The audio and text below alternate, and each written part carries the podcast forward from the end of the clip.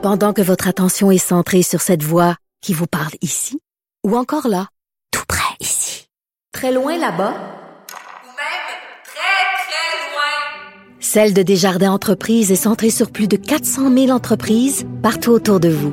Depuis plus de 120 ans, nos équipes dédiées accompagnent les entrepreneurs d'ici à chaque étape pour qu'ils puissent rester centrés sur ce qui compte, la croissance de leur entreprise. Cube Radio. Le retour de Mario Dumont, l'analyste politique le plus connu au Québec. Cube Radio. Autrement dit. Alors qu'il y a quelques jours, quelques semaines, on était dans les bilans. Là, on est à euh, essayer de regarder l'avenir euh, en 2020. Euh, ce qui s'en vient au niveau, au niveau politique et au niveau économique plus aujourd'hui. Économie en 2020. Qu'est-ce qui est à surveiller au Québec? on rejoint tout de suite Gilles Barry. Bonjour Gilles. Bonjour. Ça va bien? Vincent, ça va bien? Oui, ça va très bien. Toi-même, la ligne est meilleure aujourd'hui. Oui, on ouais, t'entend très bien. Euh, évidemment, l'économie, euh, bon, c'est, on, en- on en parle à l'année longue, ça nous inquiète toujours. On a des euh, plusieurs économistes qui commencent à s'inquiéter. Est-ce qu'on s'en va vers une récession et Ouais. tout ça? Qu'est-ce qu'on surveille en 2020 au, au Québec? Il faut quand même comprendre d'où est-ce qu'on sort, où est-ce qu'on pour savoir où est-ce qu'on va. Alors, il faut comprendre que euh, les dix dernières années, on a vécu des années d'or en termes économiques. La bourse est au zénith. Il y a eu une croissance économique qui ne s'est pas démentie depuis 2010. Donc, c'est un très long cycle.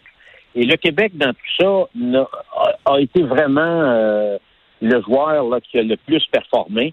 Alors, en 2019, on a eu le plus haut taux d'emploi au pays. Euh, on a frappé le plein emploi à 4,7% de, de moyenne. Donc, c'est un record dans l'histoire du Québec. Au point où c'est devenu euh, plus un problème que, que, que, que du positif. Là. Ouais, on- champion canadien du taux d'emploi avec 75 personnes des Québécois en âge de travailler qui occupent un emploi. Alors, compte tenu du vieillissement de la population, c'est quand même très impressionnant. Il y a 135 000 postes actuellement à combler au Québec. Et l'autre élément positif, c'est bien sûr les surplus budgétaires historiques Oui. euh, que nous avons euh, connus dans les dernières années Mais est-ce que. Est-ce que Gilles, c'est pas un peu ce qui devrait toujours être le cas, c'est-à-dire euh, quand euh, l'économie va bien, on est en croissance, on devrait techniquement faire du surplus, payer un petit peu de dette, puis le jour où euh, ça va mal, ben on a on a une marge de manœuvre. Il me semble que c'est ça devrait pas être si surprenant qu'un gouvernement fasse ça.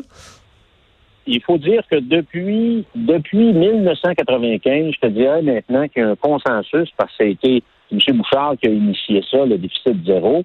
Ça a été suivi par les libéraux et maintenant par le CAC. Il y a vraiment un consensus politique et de société très fort pour dire il faut plus endetter.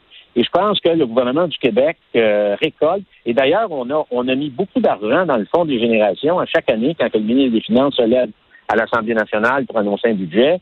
Il y en a une partie de nos taxes et de, nos impôts qui vont euh, au fond des générations. Et ça, ça permet de, de, de faire baisser la dette. Alors là, ça m'amène, ça m'amène, Vincent, à, à l'autre élément qui sont peut-être les, deux ombres au tableau euh, que nous allons avoir à confronter. Donc, le Québec, plus solide que le reste du Canada, plus performant que le reste du Canada, avec une croissance économique beaucoup plus forte au Québec que dans le reste du Canada. Donc, c'est quand même des assises. On part 2020 quand même euh, avec des assises quand même très fortes. Deux ombres au tableau. Et là, je vais, vais malheureusement euh, parler du gouvernement de Justin Trudeau. Euh, normalement, quand ça va bien, comme tu l'as évoqué, on prend l'argent pour essayer de, parti- de payer une partie de la dette. Lui, a fait l'inverse. Et c'est ça qui est grave. Alors, ça fait quatre ans qu'il est au pouvoir. Il va commencer une cinquième année. Il a augmenté le déficit fédéral de 175 milliards, Vincent. Alors, euh, là-dessus, il suit vraiment les traces de son père. C'est un gouvernement gaspilleux et dépensier. Et avec ce 175 milliards d'augmentation de la dette, on va friser les 810 milliards de Hmm. dettes euh, au niveau euh, fédéral. Donc, on paye seulement, on, on va payer avec ça le 24 milliards par année euh, d'intérêt sur la dette. Mais à quel point c'est vrai, parce que Justin Trudeau va, va répondre, oui, mais par rapport au PIB, euh, si on met de l'argent puis la croissance est au rendez-vous, euh, ben pourquoi pas? Ah, ah, alors, normalement, ça te prend un bas de laine pour affronter la crise. Et là, il va le prendre où son bas de laine si, euh, parce que le ralentissement a commencé dans le reste du Canada. Au Québec, ça, ça continue. On est en, on est dans, encore dans la dans un, un un- une croissance qui est très forte, puis supérieure au reste du Canada. Mais là, les indices, on le voit là sur le plan aux États-Unis, j'en ai parlé hier, les indices des résultats d'entreprises manufacturières sont en, en baisse. On va le voir dans le premier trimestre de l'année 2020 si ça continue. Il y a des pays qui sont déjà rentrés en récession. Avec ce qui se passe au Moyen-Orient, c'est encore un, nombre au tableau, donc beaucoup, beaucoup d'incertitudes.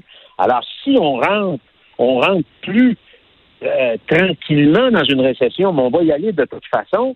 Que va faire le gouvernement fédéral? Va taxer davantage les contribuables? Alors, je trouve que c'est un, c'était vraiment une attitude ou une stratégie financière Mm. Vraiment irrespo- irresponsable. Parce que si Les on... autres choses, Ouais, mais, mais juste une parenthèse, parce que ima- ima- imaginons-nous dans une, dans une récession importante, là, le déficit atteindrait combien? Je veux dire, les, les, les, les- les conservateurs ont atteint des déficits comme impressionnants pour sortir, du moins éviter que le Canada plonge encore plus dans la récession. Mais si on ajoute ce montant-là au, euh, au déficit déjà actuel, on arrive à un moment donné à des montants qui font, qui, qui, du moins, qui font frémir. qui font ouais, qui font frémir et c'est une dette c'est une dette juste pour euh, pour les Canadiens pour les ménages canadiens notre notre euh, part à la dette fédérale avec ce 175 milliards de plus que nous a lancé par la tête Justin Trudeau, on parle de 27 000 dollars canadiens par ménage, juste là-dessus. Alors, c'est beaucoup, beaucoup d'endettement. Alors, on peut se défendre sur le PIB, mais normalement, tous les bons économistes, tous les bons gouvernants, tous les bons décideurs publics vont faire en sorte que quand tu as une croissance économique qui est très forte, tu t'organises pour payer une partie de la dette, puis créer des réserves pour être capable de parer aux plus difficiles qui vont venir avec une récession économique. Moi, j'ai vécu, Vincent, comme député, la pire récession économique que le Québec a connue dans les, dans les 80 dernières années, c'était la crise de 1982. Écoute, les taux d'intérêt étaient à 22, 23, 24% Les gens venaient nous voir pour remettre les clés de leur ferme, de leur entreprise. C'était, c'était complètement le chaos, là. Euh, alors, il faut pas revenir dans des situations comme ça.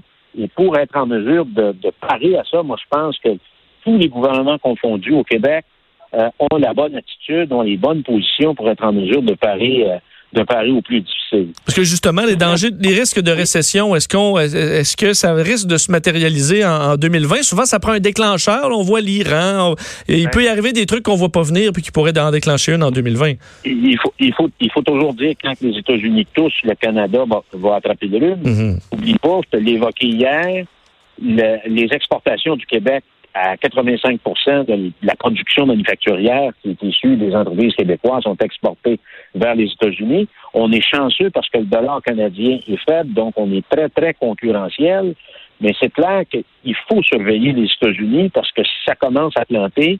Et moi, je pense que après l'élection américaine, il pourrait y avoir, euh, il pourrait y avoir un glissement. Moi, je pense qu'on va déjà, on, va déjà le voir avec ce qui se passe au Moyen-Orient. Moi, je pense que ça va rendre les investisseurs beaucoup plus frileux. Et déjà, l'économie est au ralenti. Il y avait quand même une guerre commerciale avec la Chine. Le fameux traité n'a pas été signé. Donc, il y a, plein d'indices qui font en sorte qu'il faut être prudent, il faut être avoir une, attitude conservatrice pour être en mesure de voir euh, ce qui va se